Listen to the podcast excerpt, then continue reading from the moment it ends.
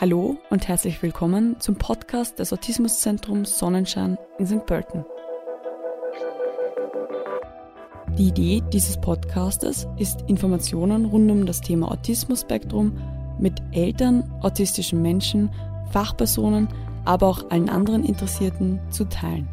Da jedes Kind einzigartig und jede Situation sehr individuell zu betrachten ist, können und wollen wir mit dem Podcast natürlich keine Therapie ersetzen, sondern ein paar grundlegende Ideen und Tipps mit unterschiedlichen InterviewpartnerInnen besprechen. Wir sind uns dessen bewusst, dass das Thema Autismus ein sehr vielseitiges Themengebiet ist. Daher freuen wir uns darauf, verschiedene Meinungen zu dem Thema zu hören und zu besprechen. Denn nur so kann der Podcast und unser Wissen zu dem Thema weiter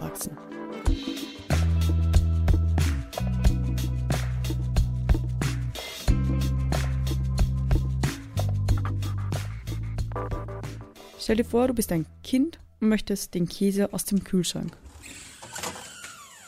Aber du kannst deinen Eltern nicht verständlich machen, was genau du aus dem Kühlschrank willst.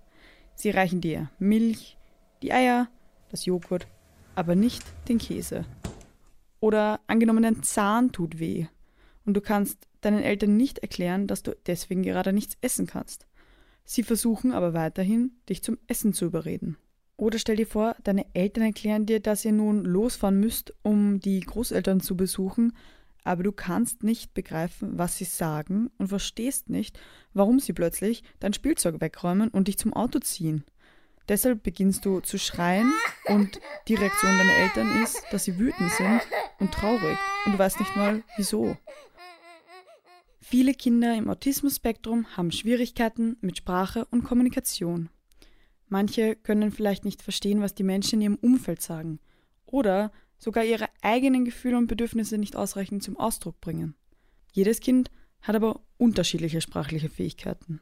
Im Alltag von Familien mit Kindern im Autismus-Spektrum führen sprachliche Einschränkungen häufig zu schwierigen Situationen und können eine hohe Belastung sowohl für die Eltern als auch für die Kinder darstellen. In der Folge mit Dozent Dr. Holzinger haben wir uns begonnen, mit dem Thema Sprache im Autismus-Spektrum auseinanderzusetzen. In der heutigen Folge wollen wir uns nun darauf konzentrieren, wie es gelingen kann, Kinder im Autismus-Spektrum, die sehr wenig oder gar nicht sprechen, in ihrer Sprachentwicklung zu unterstützen. Dies machen wir gemeinsam mit unserer heutigen Interviewpartnerin Johanna Fasching. Sie ist Lokopädin im Autismuszentrum Sonnenschein in St. Pölten und somit Expertin für sprachliche Entwicklung, insbesondere bei Kindern im Autismus-Spektrum. Sprache setzt sich eben aus ganz, ganz vielen relevanten Aspekten zusammen und Worte sind nur ein Baustein davon. Das Ansetzen am Interesse des Kindes und am Entwicklungsstand des Kindes. Das heißt, ähm, dieses freudvolle Spielen ist ein ganz, ganz wichtiger Schlüssel. Und es geht darum, in der Logopädie den Eltern und den Kindern eben diese Werkzeuge an die Hand zu geben, äh, um besser miteinander kommunizieren zu können.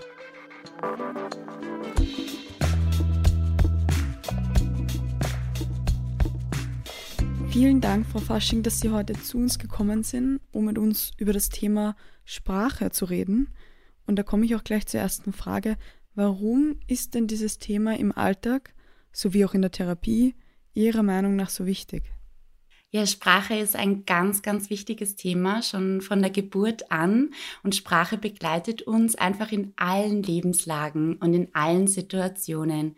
Und für Eltern und Kinder ist Sprache im Alltag deshalb so wichtig, weil es darum geht, dass sich das Kind verständlich ausdrücken kann. Das heißt, dass es den Eltern sagen kann, was es gerne möchte, was es braucht, auch wie es, wie es ihm geht, was es fühlt, sich einfach mitteilen kann und umgekehrt auch die Eltern dem Kind verständlich machen können, was sie von dem Kind möchten und brauchen. Und da, da merkt man schon, das Thema Sprachverständnis muss da unbedingt mitgedacht werden.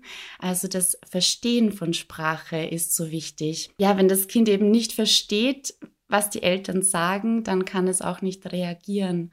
Und ähm, da kommt es ganz häufig dann zu Missverständnissen in der Kommunikation zwischen Eltern und Kind. Und das führt zu ganz viel Frustration und auch Wut und Traurigkeit. weil ja, weil das Kind einfach nicht weiß, was es tun soll, um zu seinen Bedürfnissen äh, zu kommen und auch die Eltern das nicht schaffen. Das heißt, es baut sich Druck auf, es, baut sich, es kommt Verzweiflung auf und Frustration. Und auch in der Therapie ist Sprache so ein ganz, ganz relevantes Thema. Einerseits, um eben Eltern und Kindern in dieser Verzweiflung, in diesen Missverständnissen zu helfen und sie dabei zu unterstützen. Was da auch ganz, ganz wichtig ist, ist, dass Eltern ähm, Sprache oder das Fehlen der Sprache beim Kind ganz häufig zuallererst bemerken. Also wenn sich ein Kind nicht typisch entwickelt und eben keine Sprache entwickelt, dann fällt das Eltern oft sehr früh auf und sie merken, hm, beim Geschwisterkind, da war das anders. Das hat im Alter von zwei Jahren schon erste Worte gesprochen. Ich glaube, ich muss da mal zum Kinderarzt und mir Unterstützung holen oder mal Informationen einholen. Und so kommen Eltern mit Kindern ganz häufig mit dem Thema Sprache ähm, in Verbindung äh, mit ähm, Sprache und Kommunikation zur, äh, zum Kinderarzt und infolgedessen auch zur Therapie. Und deswegen sind Logopäden und Logopädinnen oft so die erste Adresse oder die erste Anlaufstelle für Familien mit Kindern, die keine Sprache entwickeln. Wenn nun ein Kind nicht spricht, ist es natürlich der größte Wunsch der Eltern, dass es zu sprechen beginnt. Wenn diese Eltern nun zu Ihnen in die Logopädie kommen, beginnen Sie dann gleich damit, dass die Kinder Worte oder Sätze sprechen lernen? Oder muss vor dem ersten Wort noch was anderes passieren? Genau, also Worte zu sprechen, das ist ein Aspekt von Sprache und der kommt ähm, erst viel, viel später dran. Also bevor ein Kind das erste Wort spricht, ähm, legt es schon viele eher unscheinbare Schritte zurück, um zu diesem ersten Wort zu kommen. Und Sprache setzt sich eben aus ganz, ganz vielen relevanten Aspekten zusammen und Worte sind nur ein Baustein davon. Also ich beschreibe das ganz oft als Sprachentwicklung ist wie eine Art ähm, Hausbau, also so als Metapher, ähm, um ein Haus zu bauen. Das ist ein langer Prozess, da brauche ich auch ganz, ganz viele verschiedene Bauteile und es gibt viele verschiedene Bauphasen ähm, und es bringt eben nichts,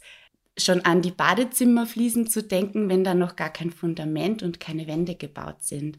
Und so kann man sich auch vorstellen, dass Worte und Sätze so die Badezimmerfliesen sind, eben später im Prozess. Und viel, viel früher müssen wir ein Fundament bauen. Und dieses Fundament, das ist eben, das fängt schon vor dem Sprechen an. Also Kinder entwickeln vor dem Sprechen sogenannte Vorläuferfähigkeiten, die ihnen dabei helfen, die Wörter und Sätze, die sie aus der Umgebung hören, dann auch selber anzuwenden und selber auch in die Sprache zu kommen. Und welche Vorläuferfähigkeiten sind nun wichtig für das Kind zu lernen? Ein ganz, ganz ähm, wichtiger Bereich der Vorläuferfähigkeiten ist eben das Nachmachen. Man, man weiß es eben, dass Kinder aus der Umgebung lernen. Das heißt, sie, sie hören Wörter, sie schauen die Mama an, wie sie das Wort Baum zum Beispiel sagt und können es dann selber auch nachsprechen. Ähm, und davor ist es aber wichtig, dass das Kind eben auch lernt, ähm, Dinge nachzumachen, Dinge sich abzuschauen und über diesen Prozess kommt es dann irgendwann eben auch dazu, Wörter nachzusprechen. In der Logopädie schauen wir eben ganz genau, wo das Kind steht. Ähm, bei typisch entwickelten Kindern ähm, hat man so verschiedene Meilensteine der Sprachentwicklung, die man ähm, schon ganz gut voraussehen kann, weil sie eben bei ganz, ganz vielen Kindern ungefähr im zum gleichen Zeitpunkt auftreten. Zum Beispiel der Meilenstein mit ähm, 24 Monaten, circa 50 Wörter zu sprechen. Das ist so ein ganz wichtiger Meilenstein, den wir in der Sprachentwicklung kennen. Und Kinder im Autismus-Spektrum gehen eben oft einen anderen Weg oder die, die Sprachentwicklung läuft anders ab, ähm, in einem anderen Tempo, manchmal auch in einer anderen Reihenfolge, anders als bei typisch entwickelten Kindern. Das heißt, die Aufgabe in der Logopädie ist es erstmal zu schauen, wo steht denn dieses Kind in seiner Sprachentwicklung? Wo setzen wir jetzt an, um dem Kind dann hel zu helfen, den nächsten Meilenstein zu erreichen? wir gehen dann oft eben so vor, dass wir uns dieses Nachmachen, diese Imitation ganz genau anschauen. Und da wäre so der erste Schritt, orientiert sich das Kind schon an Gegenständen und macht etwas nach, was ich mit einem Gegenstand mache. Es ist nämlich so, dass Kinder im Autismus-Spektrum häufig eher in der Dingwelt sich wohlfühlen, also sich Gegenstände ganz genau anschauen, sich Gegenständen zuwenden und die Personenwelt auf der anderen Seite, also das Interagieren mit ähm, anderen Personen, häufig noch nicht so gut kennengelernt haben, noch nicht so genau wissen, wie sie damit machen sollen, deswegen eher in dieser Dingwelt verhaftet bleiben. Also wir schauen uns mal an, kann das Kind zum Beispiel schon, wenn ich mit einem ähm, Spielzug hin und her fahre, schaut es dann hin und macht vielleicht die gleiche Bewegung mit diesem Spielzug, fährt also auch hin und her, kann es das schon imitieren. Und der nächste Schritt wäre dann eine Körperimitation, also etwas nachzumachen, was ich mit meinem Körper mache. Wenn ich also zum Beispiel in die Hände klatsche, klatscht das Kind dann vielleicht auch mit. Oder ich springe auf und ab auf einem Trampolin und das Kind macht dann vielleicht auch mit. Dann die nächste Stufe wäre dann auch eine orale Imitation. Oral bedeutet, was mache ich mit meinem Mund? Also wenn ich zum Beispiel mit meinem Mund ein erstauntes Gesicht mache, Oh, schaut dann das Kind hin und macht es vielleicht auch nach, weil es das interessant findet. Oder vielleicht ein Bussi schicken oder ein Grimassen schneiden, grinsen oder ja, was, was einem da halt einfällt. Der nächste Schritt wäre dann auch einen Laut nachzumachen. Also wenn ich das Kind spielt zum Beispiel wieder mit dem Zug und fährt nur hin und her und ich mache dann einen Laut dazu, zum Beispiel Tschu-Tschu, findet das das Kind schon interessant und macht dann im Verlauf vielleicht auch dieses Geräusch nach oder Hui, wenn der Zug von der Brücke runtersaust oder Oh oh, wenn er umfällt, der Zug und einen Unfall baut. Das heißt, ähm, kommt das Kind schon in diese Lautimitation. Und erst dann ähm, ist das Kind bereit, auch ein Wort zu imitieren. Also wir spielen zum Beispiel wieder mit dem Zug und, und ich sage immer wieder, los geht's, der Zug fährt los und das Kind hört dieses Wort immer wieder und sagt dann irgendwann noch selbst, los geht's, wenn der Zug losfährt. Genau, also es ist ganz, ganz wichtig, dass wir hier nicht springen, dass ähm, wir von dem Kind nicht verlangen, sofort los geht's oder Zugfahren nachzusprechen, sondern da anzusetzen, wo das Kind steht. Und wenn das Kind gerade noch in seiner Dingwelt ist und noch nicht auf Personen in diese Personenwelt rüberkommen kann, also noch nicht bereit dazu ist, dann macht es ganz, ganz wenig Sinn, das Kind aufzufordern, das Wort Zug zu sagen, weil es das einfach noch nicht schafft. Das heißt, ganz wichtiges Credo in der Therapie und eben auch im Alltag zu Hause ist, das Kind da abzuholen, wo es gerade steht. Genau, und dann eine Brücke zu bauen in den nächsten Entwicklungsschritt. Viele Kinder im Autismus-Spektrum sprechen nur wenige Laute von sich aus, wie zum Beispiel eben dieses Ba Ba Ba oder Datsch Datsch Datsch. Diese Laute haben ja offenbar keine Bedeutung. Sollte man Kinder daran hindern, dauernd die gleichen Laute zu sprechen und gleich die Verwendung von Worten üben? Oder ist es wichtig, dass die Kinder Laute sprechen, auch wenn diese keine Bedeutung haben? Und wenn, warum? Also es ist ganz wichtig, dass die Kinder auch Laute sprechen, die ähm, keine Bedeutung haben. Das zeigt nämlich, dass sich die Kinder in der Sprachentwicklung genau an diesem Punkt befinden. Sie probieren jetzt gerade Laute aus und testen, ähm, wie bewegt sich mein Mund, wenn ich diesen Laut mache, wie fühlt sich das an in meinem Mund, wie hört sich das an in meinen Ohren. Ähm, und sie entwickeln dann eine Präferenz für manche Laute, weil die besonders gut gut gehen und weil die besonders gut klappen. Das heißt, das Kind fühlt sich selbstwirksam, fühlt sich toll, fühlt sich wohl damit, diese Laute zu produzieren.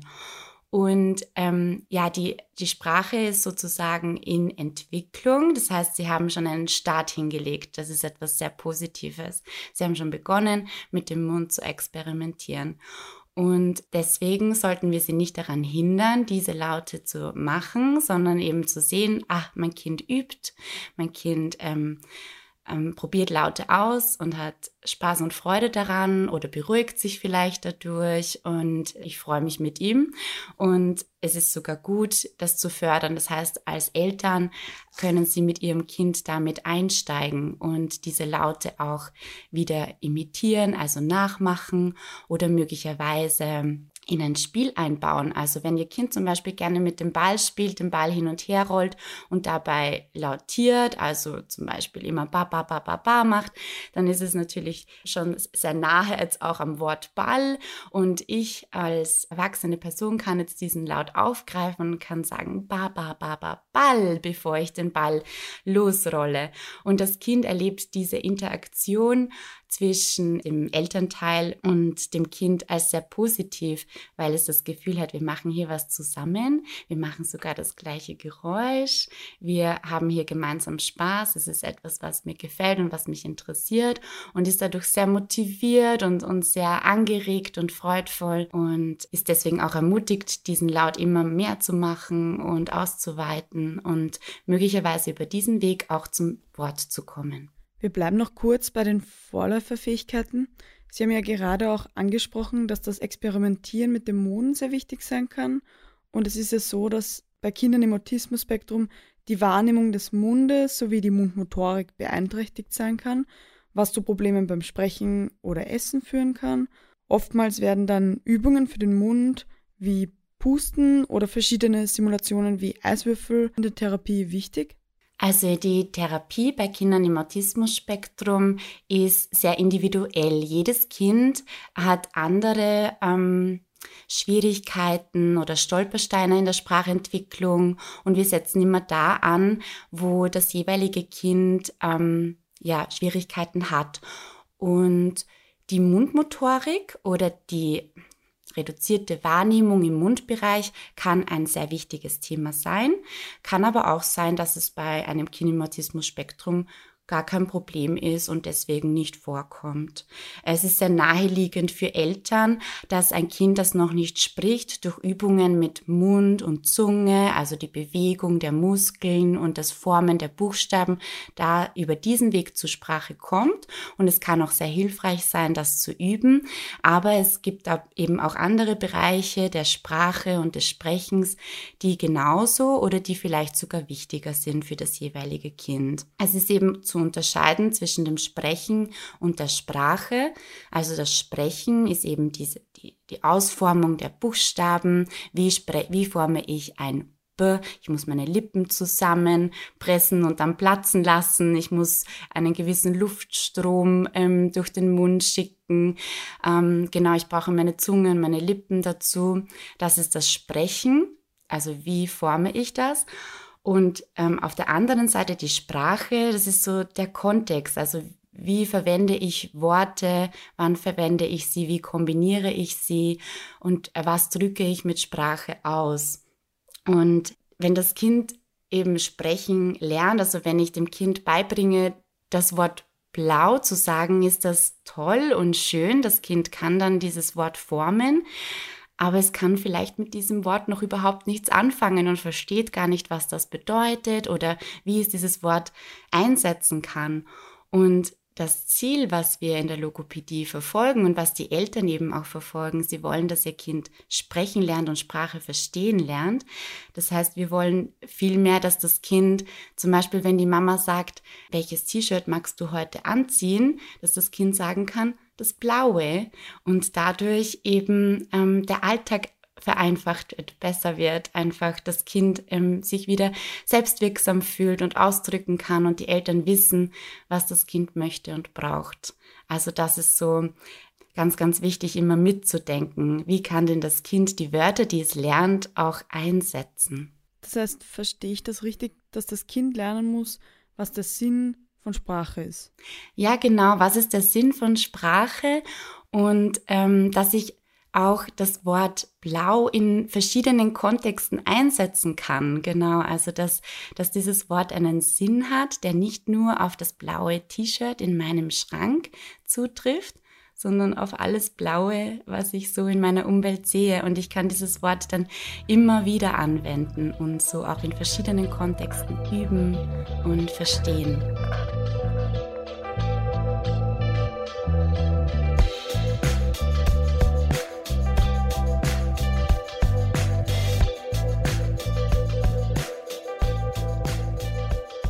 Sie haben ja bereits erwähnt, dass es beim Thema Sprache viel ums Miteinander geht.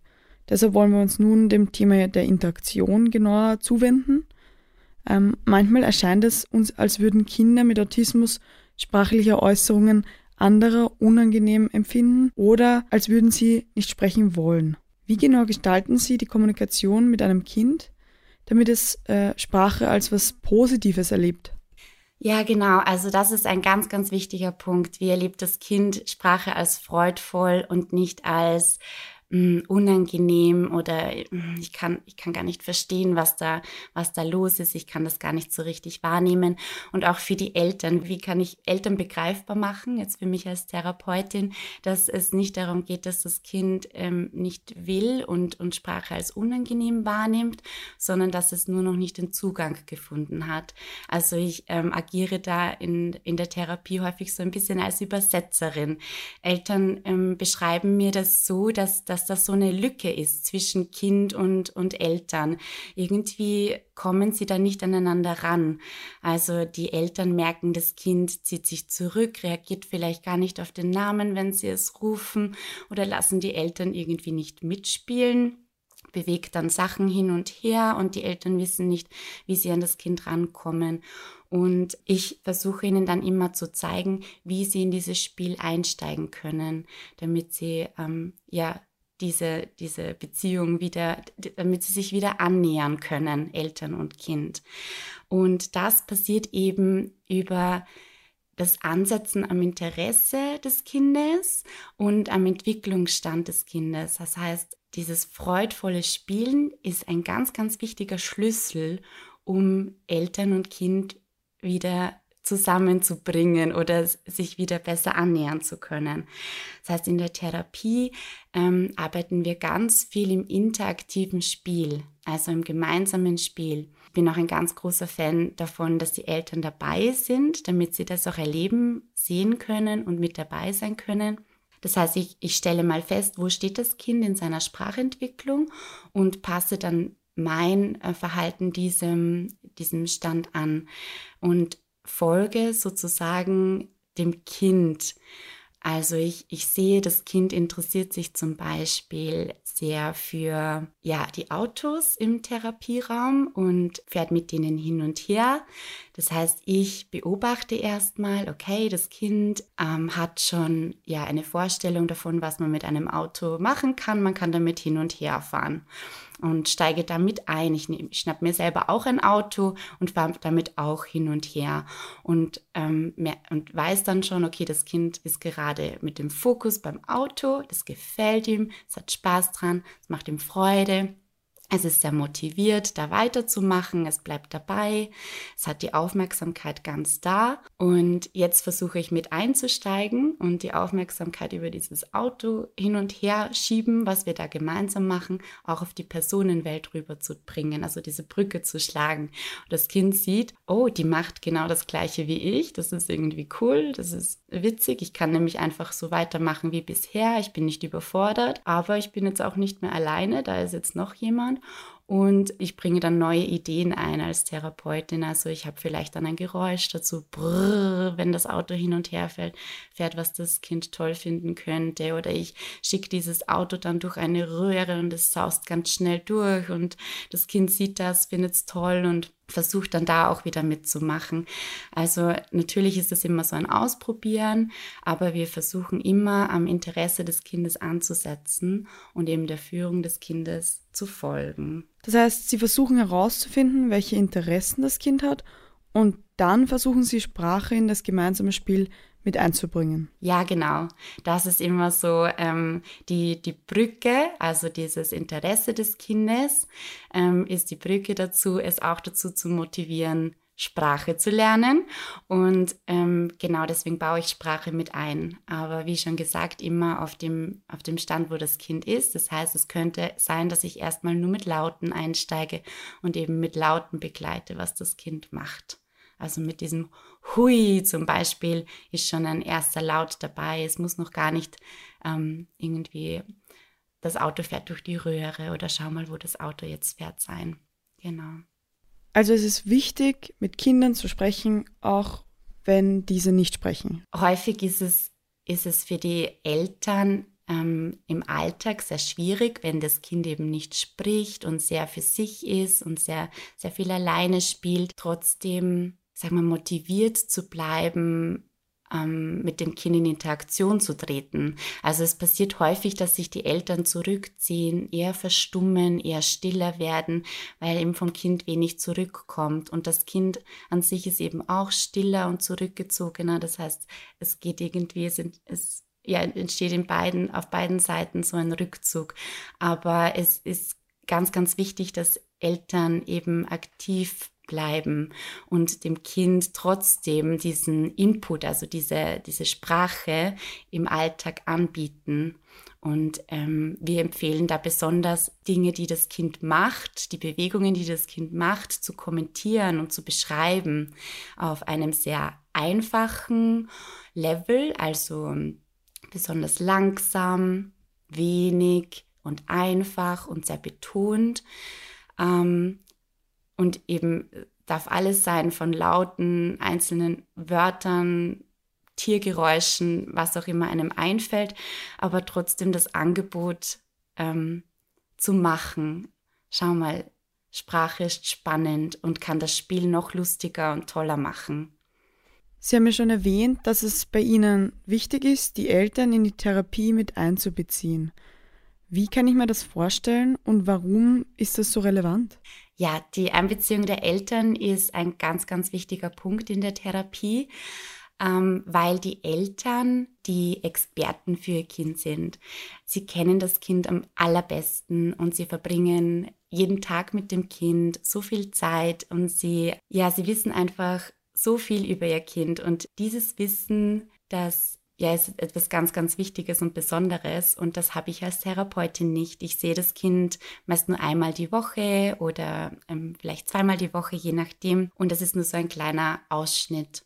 Was ich aber als Therapeutin habe, ist das theoretische Wissen oder das Wissen um die Sprachentwicklung bei autistischen Kindern und das Wissen um die Spielentwicklung. Das heißt, in der Therapie, wenn die Eltern daran teilnehmen, dann kann so ein Austausch an Wissen stattfinden. Also die Eltern erzählen mir von zu Hause, von Interessen des Kindes, von Vorlieben des Kindes oder Dingen, die ganz besonders schwierig sind und ähm, Stolpersteine so im Alltag mit dem Kind.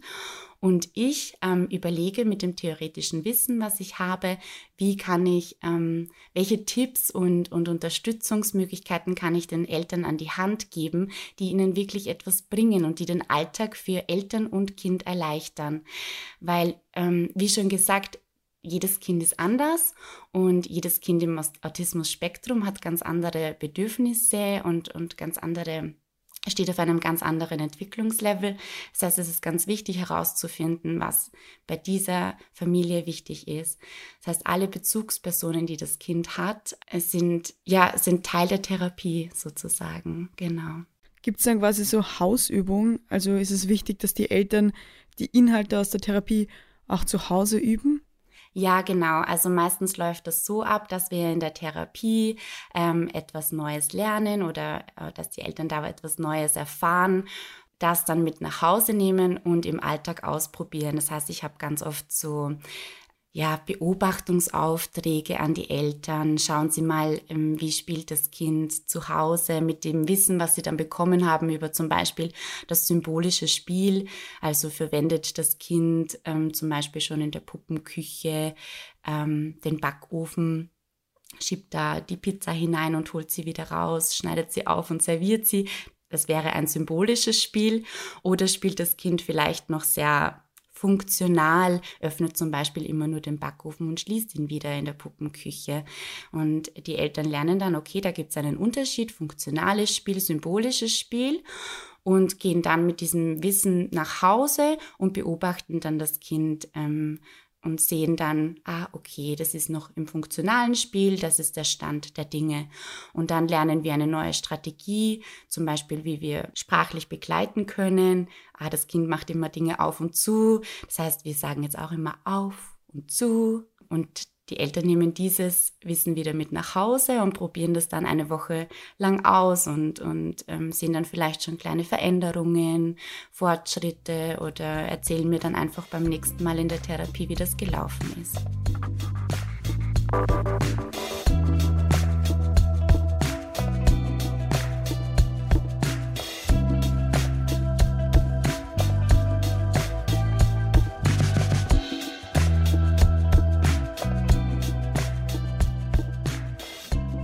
Kann man sich als Elternteil nun eine Logopädie-Einheit für ein Kind im Autismus-Spektrum vorstellen, das nicht spricht?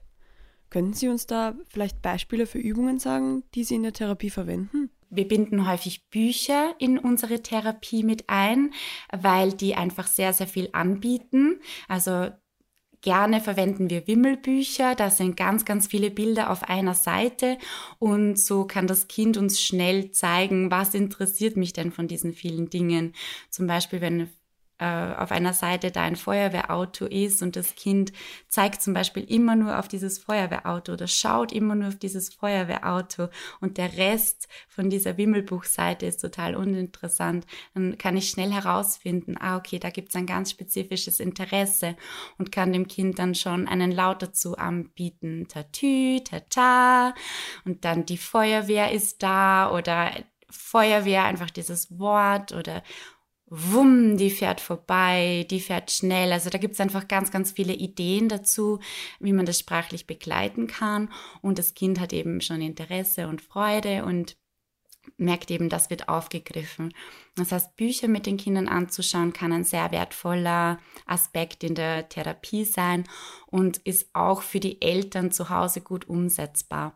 Jetzt ist es aber so, dass Eltern ähm, oft die Erfahrung machen, dass das Kind kein Interesse für das Buch zeigt, weil es eben noch nicht gewöhnt ist, ähm, Bilder anzuschauen und ähm, die Wörter, die die Mama dazu erzählt, eigentlich noch nicht so gut versteht oder noch nicht genau weiß, was sie damit meint. Und ähm, wir in der Therapie üben dann eben mit den Eltern zusammen, wie kann ich das Buch für das Kind erfahrbar machen.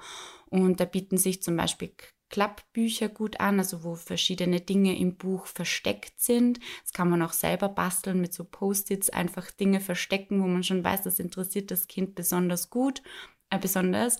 Und dann ähm, wenn das Kind eben diese Klappe aufmacht, ähm, ein Geräusch dazu machen. Also zum Beispiel, oh oh, ähm, wenn sich da zum Beispiel ein Tier versteckt oder das Tiergeräusch dazu machen ähm, oder dann das Tier auch zu benennen. Und der Fokus und die Aufmerksamkeit ist beim Kind bei diesen Klappbüchern besonders groß, weil in dieser Überraschungseffekt da ist oder dieses, oh, ich, ich schaue da mal nach, was da drunter ist, ist eine sehr natürliche oder etwas, was Kinder sehr häufig und sehr gut verstehen.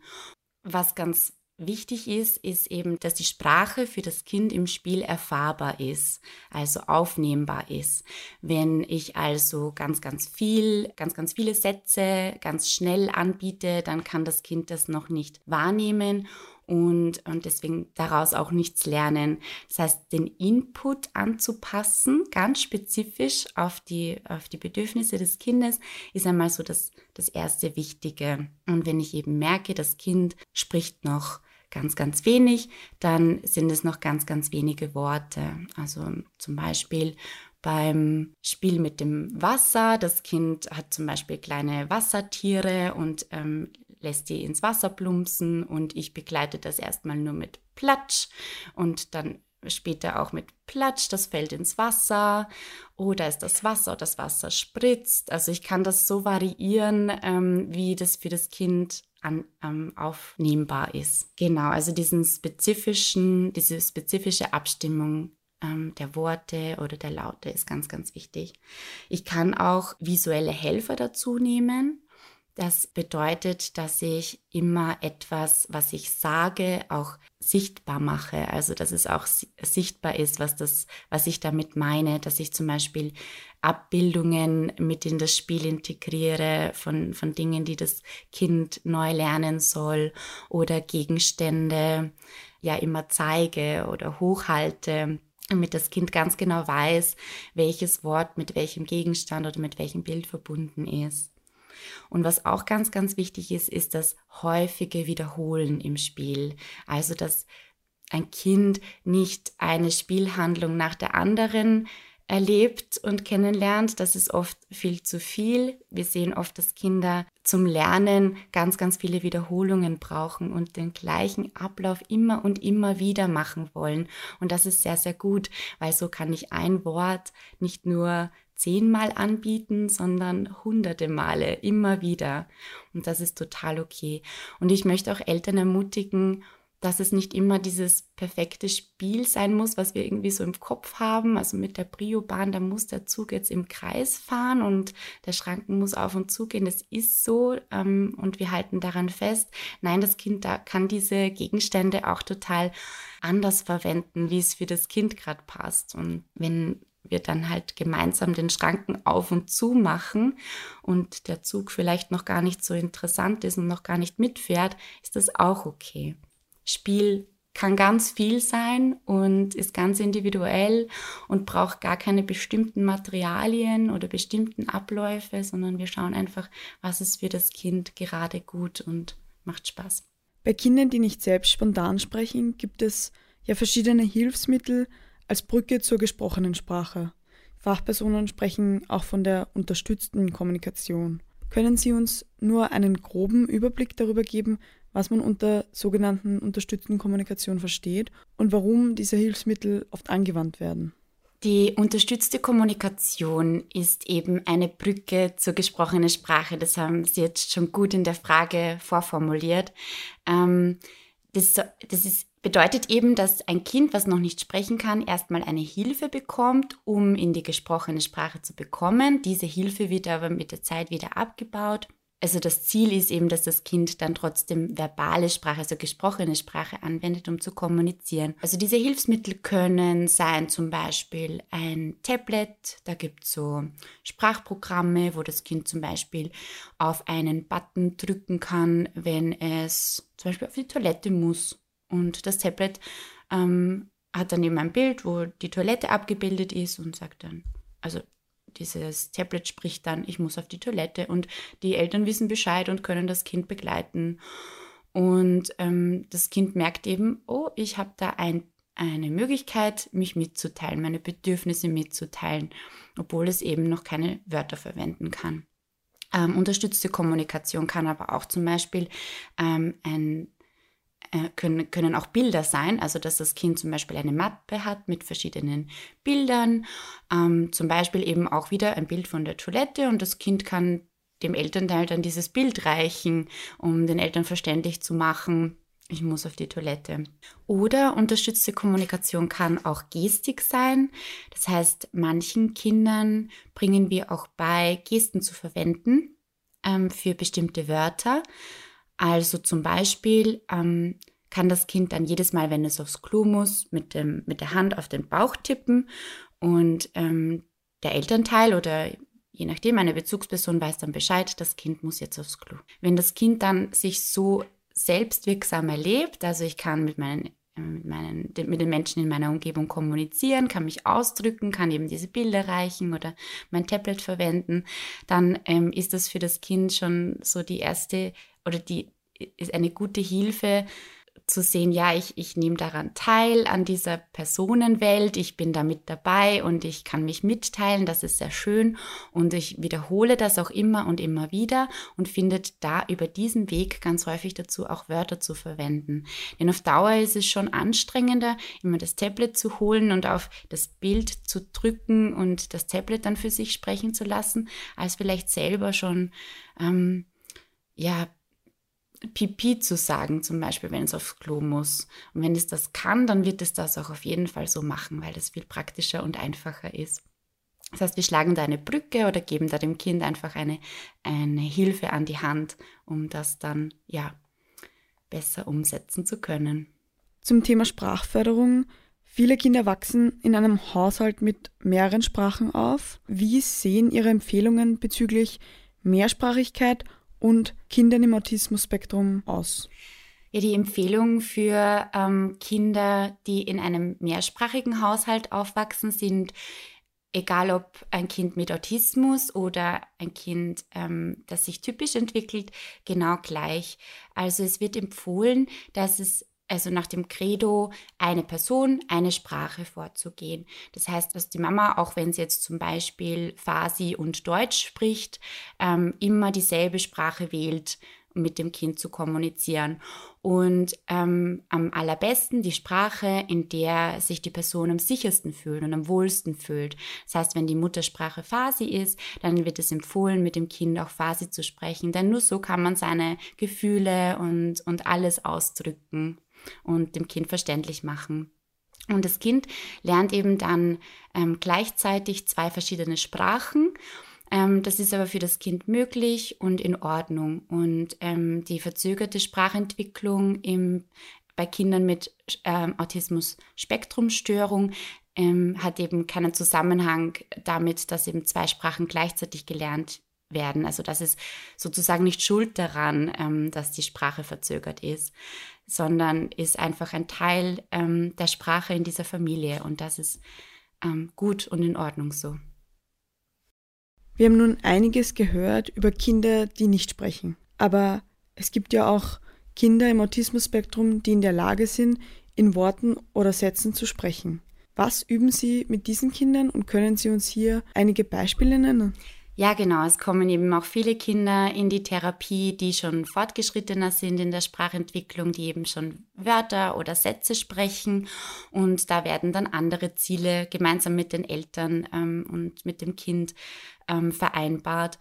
Zum Beispiel kann es eben darum gehen, dass sich die Grammatik weiterentwickelt, wenn ein Kind zum Beispiel die, ähm, ja, die Sätze noch sehr durcheinander würfelt, dann kann daran gearbeitet werden, dass eben das Verb im Deutschen steht immer an der zweiten Stelle, dass das Verb eben an diese Stelle wandert und dass man diese Strukturen aufbaut.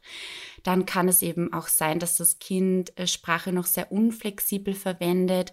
Das heißt, dass es zum Beispiel immer den gleichen Satz ähm, in einer Situation sagt, der aber nicht ganz eindeutig passt. Also es, ich habe da zum Beispiel, ich denke da gerade an einen Patienten, der dann immer zur Verabschiedung gesagt hat, tschüss und noch ein schönes Wochenende.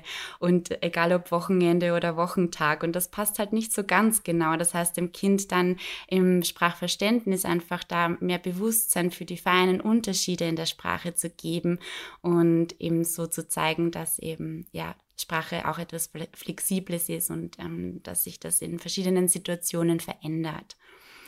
Ähm, genau, also die ganz verschiedenen Bereiche, Sprachverständnis, Grammatik, Satzbau, Wortschatz, ähm, das alles kann Teil der Therapie sein und wird eben wieder individuell auf, die, auf den Sprachstand des Kindes abgestimmt und ausgewählt, an welchem Ziel gearbeitet wird.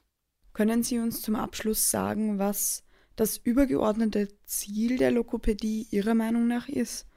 Wann beendet man die Lokopädie? Wann ist es genug? Eltern kommen ja häufig in die Logopädie, weil es eben einen großen Leidensdruck gibt, also eine Frustration und ähm, ja, eine Traurigkeit darüber, dass sie eben nicht mit dem Kind kommunizieren können und das Kind nicht mit ihnen kommunizieren kann. Und es geht darum, in der Logopädie den Eltern und den Kindern eben diese Werkzeuge an die Hand zu geben, äh, um besser miteinander kommunizieren zu können. Ja, und es geht eben nicht darum, weil es eben oft so einen Perfektionsanspruch gibt, oder? Also dass man, dass man so denkt, jeder muss perfekte Sätze bilden können und einen riesen Wortschatz haben, aber dass es eben bei, bei Kindern im Autismus-Spektrum oder bei Kindern, die halt andere Verzögerungen haben, oft irgendwo dann so einen, ein ein Niveau gibt, wo man sagt, hey, das kommt jetzt total gut im Alltag zurecht. Ähm, es kann alles ausdrücken, auch wenn es manchmal noch eine Geste dazu braucht oder wenn der Satz manchmal noch verdreht ist. Aber es, es fühlt sich gut und selbstwirksam und spricht. Und deswegen ähm, beschließt man gemeinsam mit den Eltern oder gemeinsam auch mit dem Kind oder Jugendlichen dann, es ist in Ordnung. Es passt so, wie es ist damit sind wir am Ende unserer Folge angekommen. Wie immer darf ich mich im Namen des Autismuszentrums Sonnenscheins fürs Zuhören bedanken. Vielen Dank auch an Johanna Fasching für das sehr interessante Interview und die Tipps zum Thema Förderung der Sprache und hoffentlich bis zum nächsten Mal.